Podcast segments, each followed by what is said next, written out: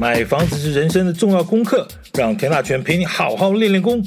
欢迎收听田大权的甜言蜜语练功房。看房子是门大学问，嗯，走马观花只能看个热闹，来回几千几百万的房子呢，岂只能看个热闹？所谓内行看门道，咱们就今天继续聊田氏看屋心法的十字诀。风火水电光，天地墙柱窗。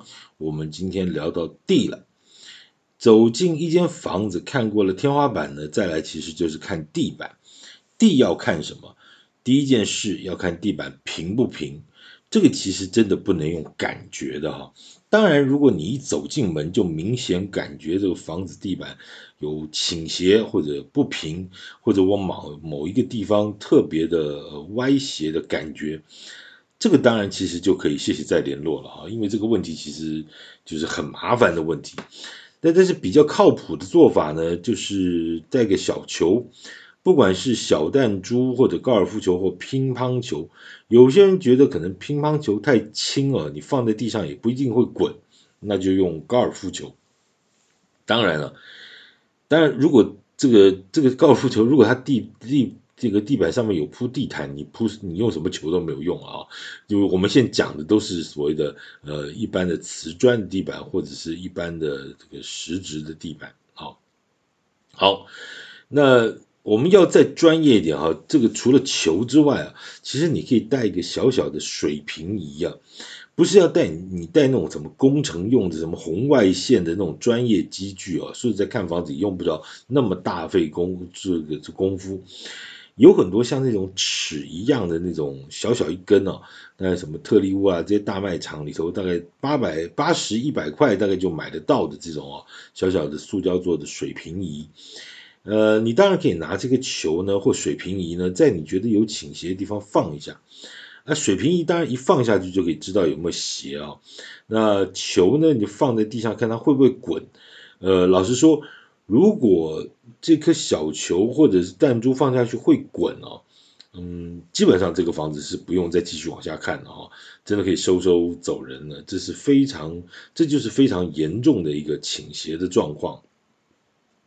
那你说怎么可能会这么邪呢？嗯，基本上有两种原因啊，一个是先天的，因为盖房子这件事啊，就是纯手工啊。不管师傅的手艺再怎么好呢，他毕竟就是手工打造，难免会有些许的落差。尤其你如果看的是几十年前盖的这种中古屋，想当年也没有现在的很多的工具啊可以辅助啊，万一再加上那个师傅的秋楼哈手路不够到位，那地板出现倾斜的状况，其实是很常见的哈，其实是很常见的。当然了，如果你十分非常喜欢喜欢这间房子，那买下来之后就可以透过装潢来改善这样的状况。呃，最懒的话呢，就是在地板上面再重铺地砖，或者加上什么木地板。呃，前提是呢，在铺之前呢，还是要把原本不平整的部分呢，先整平再说。这种工程其实对于地砖或者是木地板的这些厂商而言，其实真的是个小 case 啊。我就和一些专业的朋友稍微聊过，他们执行这种工程，什么歪七扭八的地板其实都见过。呃，也常常会怀疑啊，这个古早年代盖这个房子的建商呢，想当年的房子是怎么盖的哈？怎么可以这么两光啊？呃，当然，如果你看的是新房子，这种地板不平的状况呢，理论上可能就会少一点，但是也不是没有。虽然上面已经铺的漂漂亮亮的抛光石英砖了，但是你再蹲下来仔细看呢，好像就是觉得那哪里怪怪的。那如果不放心呢，其实你还是一样，就带个球或者这个水平仪呢，啊，稍微来量量看，啊，比比看。刚才讲的其实是先天的问题哦。其实还有一种后天的状况，这其实就是建筑受损所影响的哈。呃，天灾就是地震哈，台湾三不五时就会摇一下哈。那这种你再好的房子，难免也会多少受一点伤啊。那原本的建商可能盖的不见得有问题，它可能是平平整整的。但是呢，这种老房子摇了个三四十年了，难免。多少会摇出一点小状况了哈。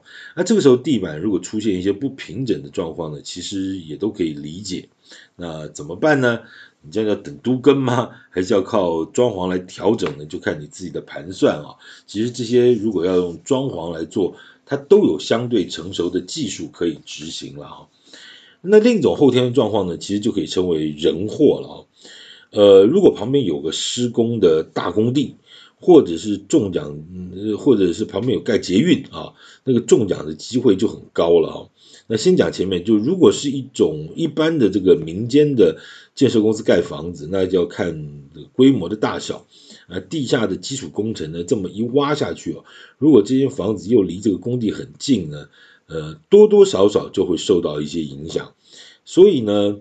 嗯，每个建筑工地的开发案啊，其实在施工之前呢，都会做一个临房现况的鉴定的程序，呃，主要就是主要的目的就是说，要让住户呢先了解施工前的现况是如何，这样万一施工之后呢，发现房子有受损呢，啊，这个责任的归属也就比较有依据，这就是所谓的邻损哈，邻损就邻居的邻，损害的损啊，邻损。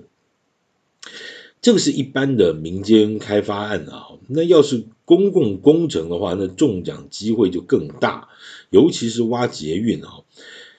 以大台北地区啊，这个十几年前那个万线齐发的过程啊，整座城市就整得像个大工地一样，那个交通黑暗期哦，不仅那个使得这些邻近的店面生意根本没有办法做，很多的沿线的老房子也受到很大的影响。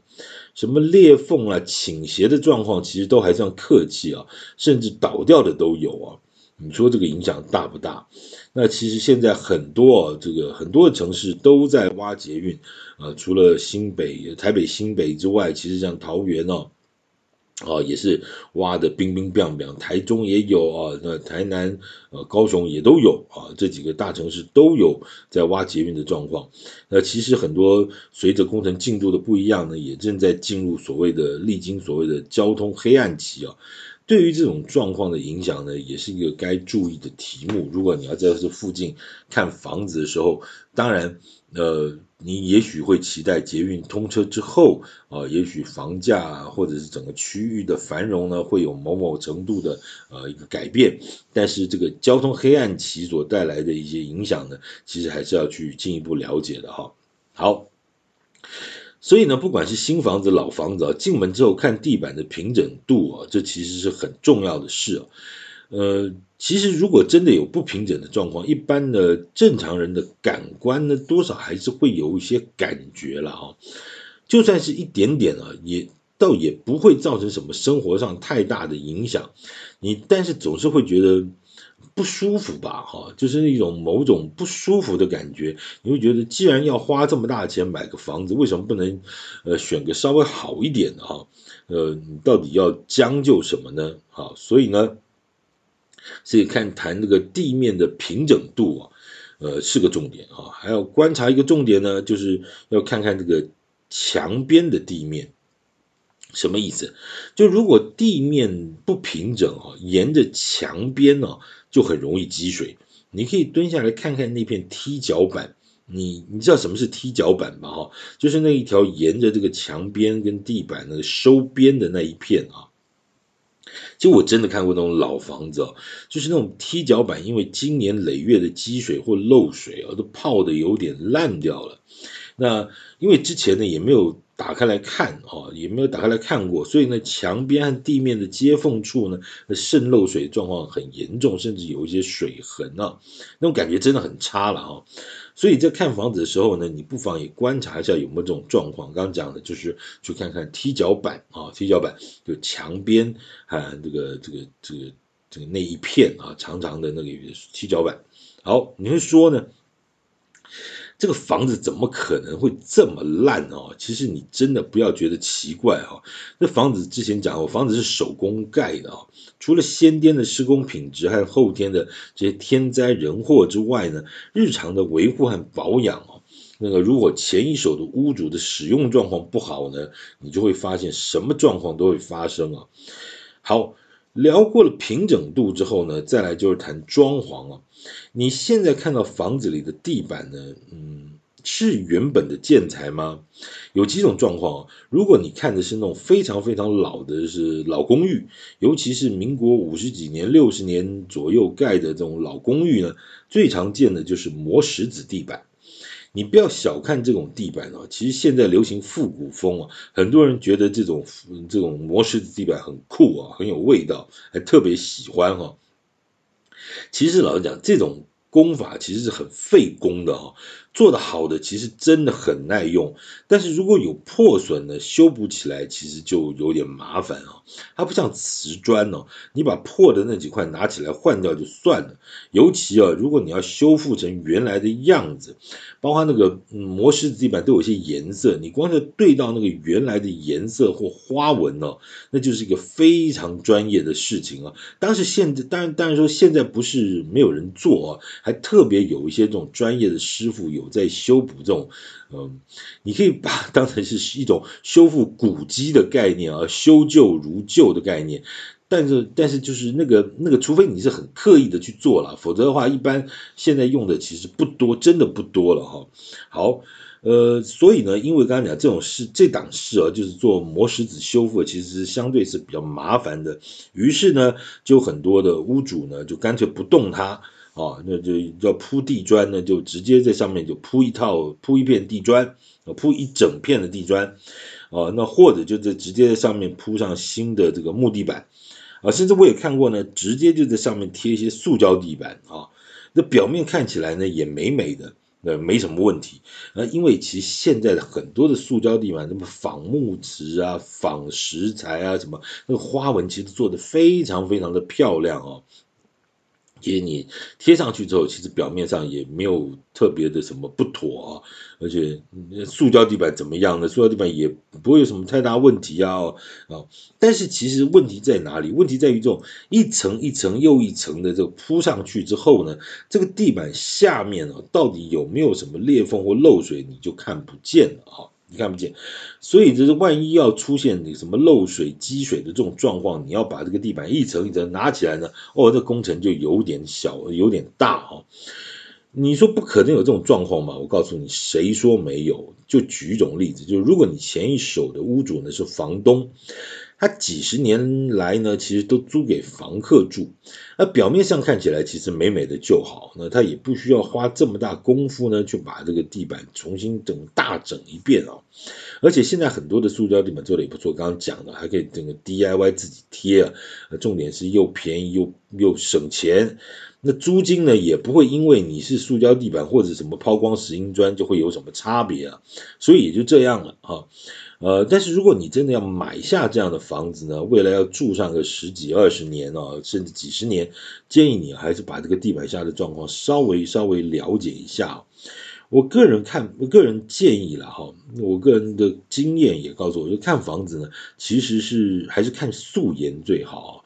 这些擦脂抹粉之后的屋况呢，可能呢，嗯，都不太准啊。至于这个女生化浓妆究竟算不算涉及诈骗的行为啊，这个题目不是房地产啊，我也不太懂，我也不太敢评论啊。好，至于在装潢的时候，这个地板的材质要怎么挑呢？现在其实这些产品的设计啊、形式啊和材质啊，其实都已经非常非常的多样化了啊，也有非常专业的资讯可以提供参考，你可以依照自己的需求来做选择啊。但是想要 DIY 的呢，你就买来自己玩一玩啊，贴的歪歪的呢，就当是后现代主义工业风了哈。如果你想省点力气呢，就请师傅过来帮你弄一下，基本上都没有太大的问题了啊。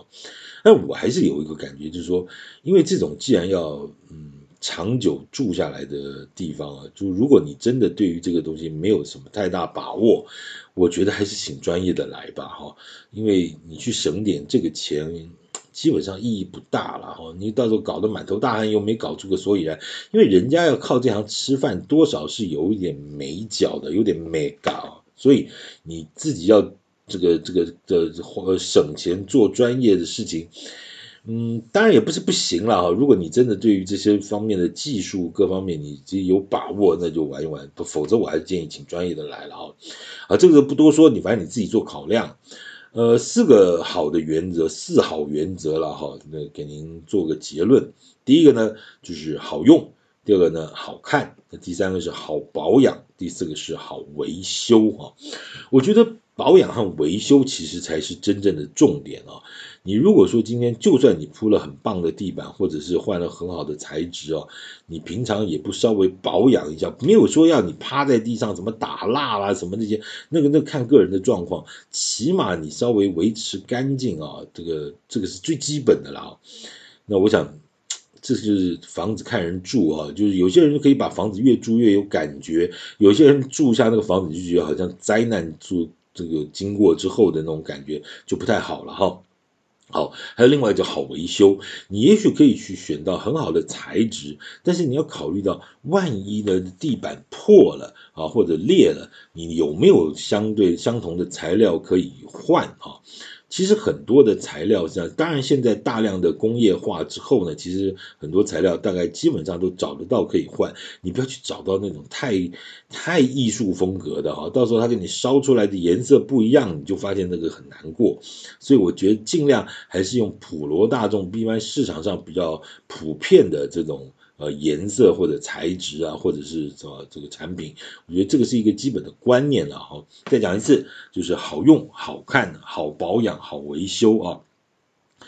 地板的学问其实你说大不大，说小也不小。刚才讲了，就是也许会有漏水、积水、渗水的问题，那其实都跟水有关系。那地板平不平的问题。哦，地板的材质、材料的选择等等，其实重点就是多稍微留一点点心思哦，看房子稍微注意一下。反正你在这个房子走来走去，你下面感受的都是地板的平整度啦，或或者有没有倾斜度啦，甚至它的材质、地板你以后自己装潢的打算等等，这些就多留一点心思，大概问题也就比较稍微简单一点。哦，那还有个重点哦，稍微跟大家讲一下，就是。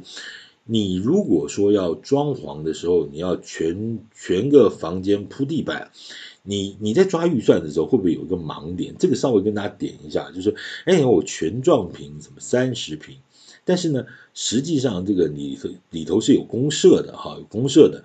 那如果你扣掉了公设，扣掉了阳台。你阳台应该不会跟客厅铺一样的地板吧？除非你那个已经是所谓的外推的阳台了。我们先不讲那种外推式的状况，我们讲室内。